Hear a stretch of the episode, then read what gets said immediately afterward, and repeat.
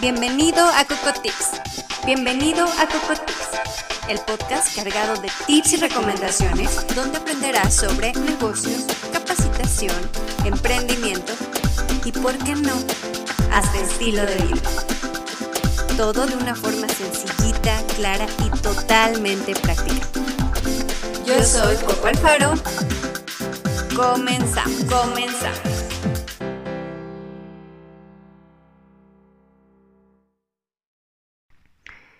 Bienvenidos a un episodio más de Coco Tips de esta segunda temporada, en la que ahora sí vamos a empezar a hablar de inversiones. Básicamente esta temporada de eso se va a tratar. Eh, y no necesariamente de un tipo de inversiones. Hay muchos tipos de inversiones y bueno, los iremos descubriendo a lo largo de los capítulos.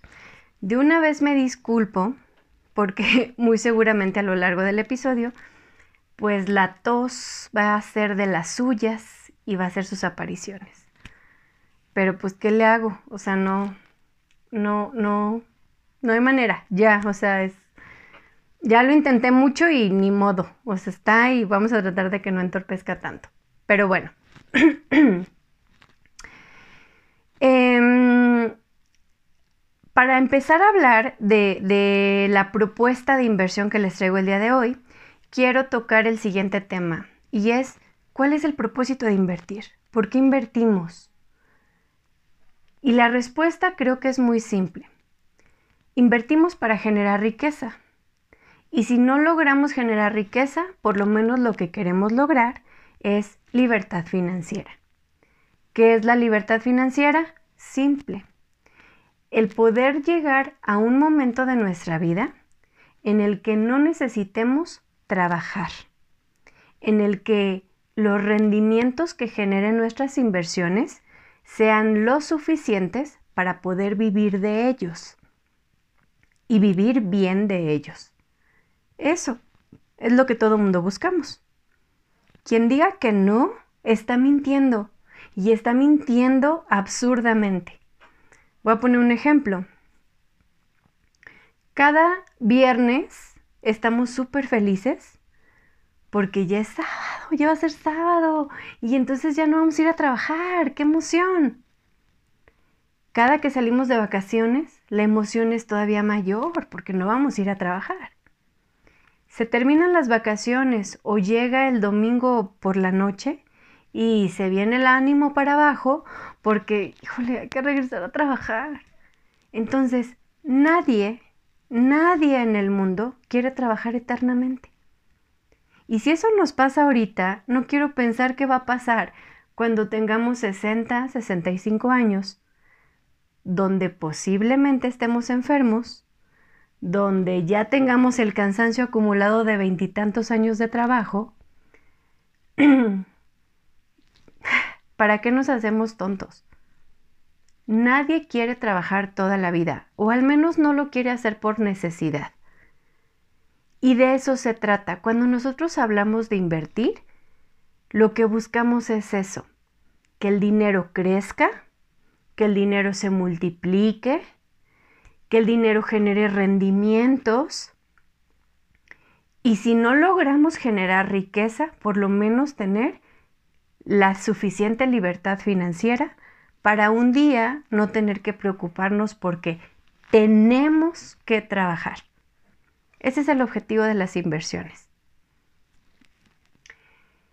Y por eso es que también asumimos riesgos. Las inversiones, cualquier tipo de inversión, implica riesgos. Dependiendo de nuestro perfil de inversionistas, es que decidimos qué riesgos queremos correr. Pero no hay inversión que, que no implique riesgos. Todas implican riesgos. Y es por eso que es de suma, suma, suma importancia que antes de comenzar nuestra vida de inversionistas, arriesgados, de estos que, no, hombre, vida solo hay una y yo voy a meter todo mi dinero en las inversiones, primero optemos por tener como que un colchón de seguridad. Esta, mm, digamos, como que soporte que nos vaya justamente a hacer eso, ¿no? Dar soporte y nos dé esa seguridad de que si las cosas salen mal al momento de invertir, nosotros no nos vamos a quedar chiflando en la loma. Y nosotros vamos a tener con qué responder ante cualquier problema que se presente. Y es justamente por eso que quiero plantear esta idea que para muchos no es válida. y eso lo noté con las encuestas que hice en redes en estos días pasados. Los seguros son instrumentos de inversión. Son instrumentos que multiplican el dinero. Para eso sirven. Y no son un gasto innecesario. Los seguros contribuyen a ese colchón de seguridad, a ese soporte de seguridad que nos permite el poder luego arriesgarnos con otro tipo de instrumentos, en otro tipo de portafolios, en otro tipo de productos de inversión. Pero un seguro, cuando nosotros contratamos un seguro, lo que estamos haciendo es comprar dinero barato. Y ese dinero se va a multiplicar en determinado momento. Ojalá que no, porque también es cierto, los seguros se compran para no usarse. No queremos que nos pase nada, no queremos vernos involucrados en accidentes, en enfermedades, en muertes, pues no, claro que no queremos hacerlo. Pero si eso llega a pasar, los seguros justamente lo que hacen es eso. Mm, sacar el dinero o, multiplicar ese dinero que nosotros pagamos de poquito en poquito, pagando las primas que pagamos eh, año con año por ese seguro, para cubrir el monto total que genera un siniestro, que genera un accidente, que genera una enfermedad. Porque cuando nosotros eh, nos vemos involucrados en una situación así, pues la verdad es que por mucho que hayamos invertido, por muchos ahorros que tengamos, hay enfermedades que se comen todos esos ahorros, que se comen todo ese dinero generado por las inversiones y aún así no es suficiente. Y no lo hablo al azar, o sea, dentro de mis clientes he visto casos así. O sea, clientes a quienes atiendo en cuestiones de consultoría de negocios, la pandemia les trajo un sinfín de problemas. Por eso, porque no tenían ese soporte o ese colchón de seguridad y mucho menos habían contratado seguros. Entonces, la enfermedad de ellos y de sus familiares los dejó muy mal. Y por eso es que surge esto, o sea, la necesidad de, de generar un poquito más de conciencia y de cultura en el por qué es importante ahorrar, por qué es importante invertir, por qué es importante contratar seguros como un instrumento de inversión. Entonces, cuando nosotros contratamos un seguro, lo que estamos haciendo es comprar seguridad a un precio muy bajo, muy bajo. Y el invertir justamente también es eso. Una de las claves de la inversión es compra barato. Cuando esté barato es el momento de comprar. ¿Por qué? Porque va a subir y ahí es cuando tú vas a ganar. Pues bueno, con los seguros es igual. Pero ojo con esto porque también me di cuenta en estas encuestas que hice por, por redes sociales que hay gente que considera que los seguros no son necesarios debido a que pues no han tenido buenas experiencias.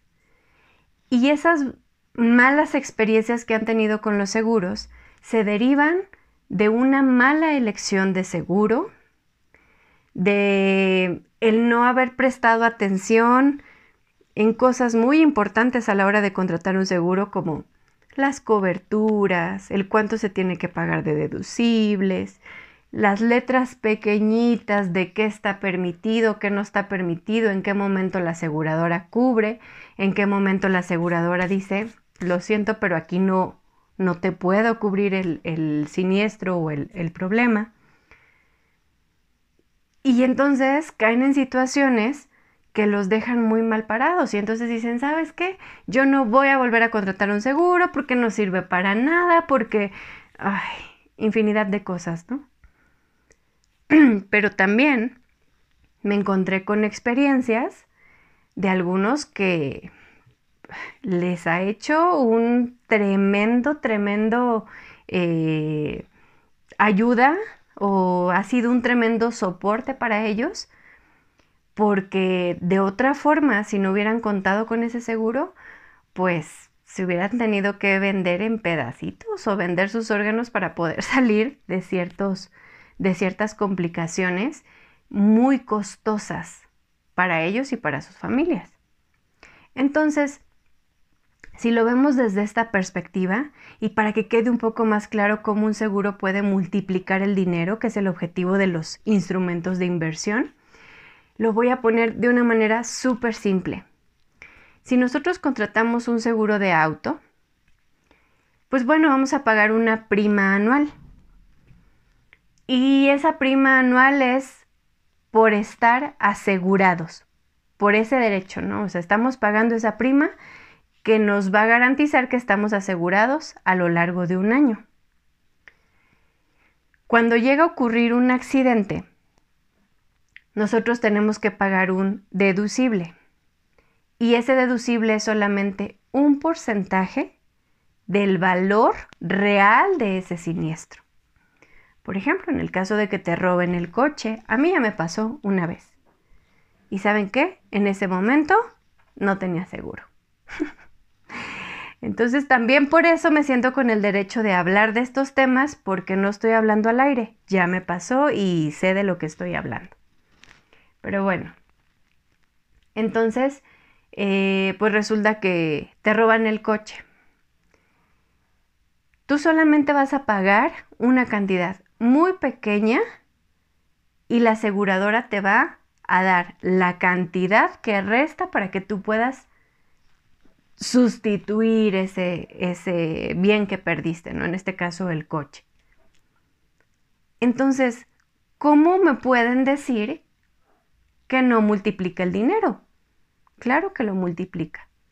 Porque tú solo pagaste una cantidad pequeña y a ti te regresaron una cantidad mucho mayor. Compraste seguridad muy barata. Fue una gran inversión. En el caso de las enfermedades, un seguro de gastos médicos. Si te llega a ocurrir algo, se sabemos, y hoy creo que más que nunca tenemos claro que la salud es carísima, o sea, te llegas a enfermar, lo vivimos con la pandemia, ¿no? Te llegas a enfermar y este y la hospitalización, los medicamentos, o sea, una sola noche de hospitalización sale carísima. Imagínate si te enfermas de algo como cáncer, en donde son cirugías, tratamientos y son a veces por muchos años. Entonces, el seguro hace eso. Tú pagas solamente una prima anual. Al momento del, que se presenta la enfermedad, pagas el deducible, el coaseguro y se acabó. Pero todo ese gran monto de dinero lo paga la aseguradora. Entonces, ¿se multiplica el dinero? Claro que se multiplica el dinero, claro que sí. Entonces, por eso los seguros se consideran, y yo los considero, y quiero que lo vean desde esta perspectiva, como los primeros instrumentos de inversión que se deben de adquirir. Antes de contratar cualquier otra cosa, asegúrate de estar seguro de tener seguro de gastos médicos mayores, que en mi caso es el más importante. Para quien tiene hijos a lo mejor va a considerar que el más importante también puede ser ese, o tal vez un seguro de vida, o tal vez el de auto, no lo sé. Para cada persona es diferente, porque tampoco yo puedo decirles cuál es el que se debe de contratar primero o cuál es el más importante. Eso depende de las necesidades de cada quien, de las prioridades de cada quien y de qué es lo que tiene actualmente, ¿no? De eso va a depender totalmente. Pero asegúrate de tener ese soporte, de estar seguro tú, tu familia y las personas a tu alrededor. Porque también tienes que entender que un seguro no solo te protege a ti, te protege a ti, protege a tu familia, porque por ejemplo pensemos en que todo es fatal y pues te mueres. Si tienes un seguro, pues ya dejaste eh, saldadas tus cuentas y ya tu familia no se quedó ahí con un montonal de problemas. Si además en ese accidente tú dañaste a terceras personas, tu seguro también las protege a ellas. Entonces, un seguro funciona así. La protección no es solamente para ti, es para quienes están a tu alrededor. Entonces es todavía una mucho mejor inversión, porque el dinero se multiplica todavía mucho más. Entonces, ¿qué diría o cuáles serían como las recomendaciones que haría antes de que tú contrates un seguro? Hay seguros casi para todo. Los más comunes o los que más conocemos y creo que con los que nos tendríamos que armar primero son pues seguro de vida, seguro de gastos médicos mayores o seguro de gastos médicos menores si así lo deseas, es seguro de hogar, seguro de negocio, seguro de auto, eh, seguro de viajes, porque también no sé si les ha pasado, pero a veces vamos de viaje y qué lío cuando no llegan tus maletas, qué lío cuando te enfermas en un país que no es el tuyo y no sabes ni siquiera qué hacer, qué lío cuando te accidentas, porque eso pasa en las vacaciones. Entonces, hay seguro para todo. Pero bueno, las recomendaciones para no tener malas experiencias con las aseguradoras, para no estarnos quejando de que, no, hombre, el seguro no pagó y todas esas cosas, las recomendaciones que haría son las siguientes. Punto número uno, no se compra un seguro por precio. El seguro más barato posiblemente también es el que te va a dar más problemas. Y hay gente que dice, pues seguro es seguro. O sea, no importa si está barato, de todas formas en algo te va a ayudar. Pues sí, pero uno no compra zapatos nada más porque se pueden poner. Uno compra zapatos a la medida, para usarlos, para sentirse cómodo. Porque si te compras unos zapatos que no son de tu talla y que son súper incómodos, te van a terminar lastimando más. Lo mismo pasa con los seguros no se compra un seguro por barato.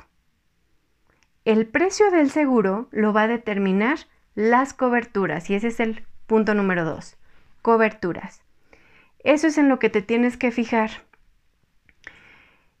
El precio del seguro se va a ver determinado por las coberturas del mismo.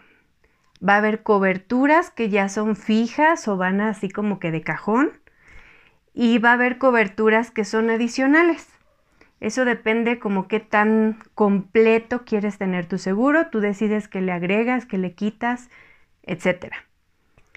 Y dependiendo de esas coberturas y los montos asegurados o la suma asegurada para cada una de esas coberturas, es lo que va a determinar cuánto cuesta tu seguro, cuánto tienes que estar pagando año con año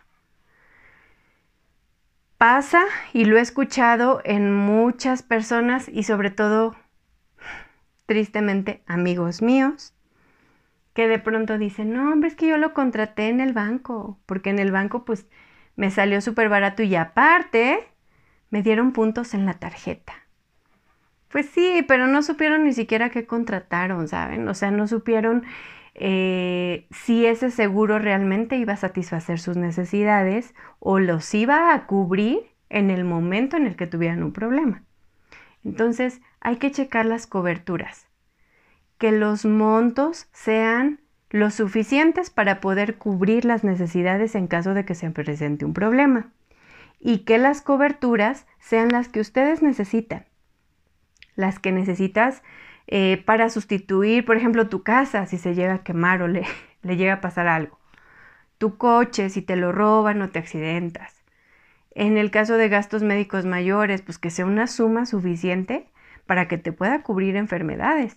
Porque si contratas un seguro de gastos médicos por una suma súper chiquita, pues de qué te sirvió. Los deducibles. ¿Por cuánto van a ser esos deducibles? ¿Cuánto vas a tener que pagar tú al momento que se presenta un siniestro?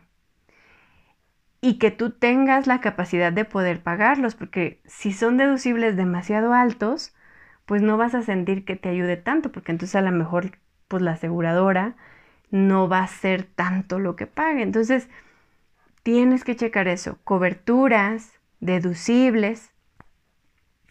La tercera cosa sería eso, los deducibles o los copagos, así le llamamos. Em, cuarta cosa, aseguradora. ¿Con qué aseguradora vas a contratar? Esa es muy importante. Las aseguradoras, pues bueno, hay mucha competencia y son evaluadas año con año. ¿Por quién son evaluadas? Pues por los mismos clientes. O sea, si el cliente está satisfecho, va a poner una buena puntuación. Si el cliente tuvo broncas, pues le va a dar una mala puntuación. Entonces hay que checar con qué aseguradora es, con quién estás contratando, eh, cuál es pues el historial que tiene esta aseguradora, eh, etcétera, etcétera. Ojo, aquí hay algo muy importante también. A veces a las aseguradoras se les ranquea en rubros en donde ni siquiera tienen esos productos. Porque, por ejemplo, una aseguradora que lo que vende es seguros de auto, pues no la vas a poner a competir con aseguradoras que venden seguros de vida, porque va a salir muy mal evaluada. Entonces, ojo con eso, ¿eh? Hay que prestar atención en esas cosas. Y el punto número 5, que no por estar en el número 5 es el menos importante, al contrario, considero que es el más importante de todos, contrata seguros con un asesor. Por favor, no contrate seguros directamente con el banco y tampoco lo hagas como que en estas aplicaciones donde te salen muchos y tú eliges. No te cuesta nada porque no tiene un costo adicional el que sea un asesor, el que te pueda orientar, el que te pueda decir qué te conviene, el que te pueda ayudar a elegir la mejor opción para ti, el que te pueda dar diferentes opciones de diferentes aseguradoras, de diferentes productos. Esa es la función de los asesores. Para eso estamos aquí, para eso trabajamos. Y así es, o sea, las aseguradoras por eso nos pagan, porque podamos nosotros ofrecer el producto a la medida del cliente. Entonces, en el banco no vas a encontrar asesores eh, de, de seguros. No, ellos son empleados del banco y a ellos les van a dar una comisión pues por vender productos, pero no importa qué producto vendan. Pero un asesor, un agente de seguros, tiene los conocimientos suficientes para poderte ayudar, poderte asesorar, explicarte cada una de las cosas que componen tu seguro, explicarte las letras chiquitas, porque eso también hay que checarlo. Así como pues como en todo, o sea, antes de firmar un contrato hay que checar las letras chiquitas para saber en qué momentos cubre, en qué momentos no cubre, y qué es lo que tienes que hacer y qué no se puede hacer o qué te pone en desventaja. Entonces, con esto termino yo pues este episodio. Espero realmente haberte ayudado con este tema de los seguros. Más adelante hablaremos a lo mejor un poquito más a profundidad de, conceptos particulares que hay que considerar en cada uno de los seguros eh, como instrumentos de inversión de forma muy particular. Pero mm, mi mensaje después de todo esto que te dije y de todo lo que analizamos es, de nada te sirve de verdad, y te lo digo de corazón, de nada te sirve meterte a cualquier plataforma de internet, para empezar a invertir y meterle ahí todos tus recursos y decir que tienes tú eh, inversiones aquí y acá y le metiste a la bolsa y tienes acciones de Amazon y tienes acciones de no sé dónde y bla, bla, bla, bla, bla. Si cuando ocurre una situación compleja como un accidente, una enfermedad o algo así, no tienes con qué responder. O eso de tus inversiones no es suficiente para poder salir de ese problema. Entonces, eh, considéralo y no lo pienses tanto, porque los accidentes ocurren en el momento que menos lo esperas.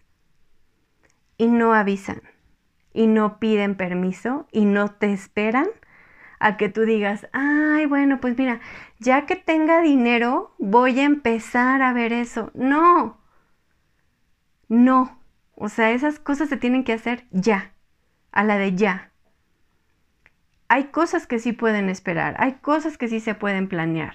Esas planéalas, esas sí déjalas, a lo mejor no como una prioridad. Pero no dejes esperando tu salud, no dejes esperando tu seguridad, no dejes esperando la seguridad de tu familia. Hazlo y hazlo lo antes posible. De verdad que lo vas a agradecer.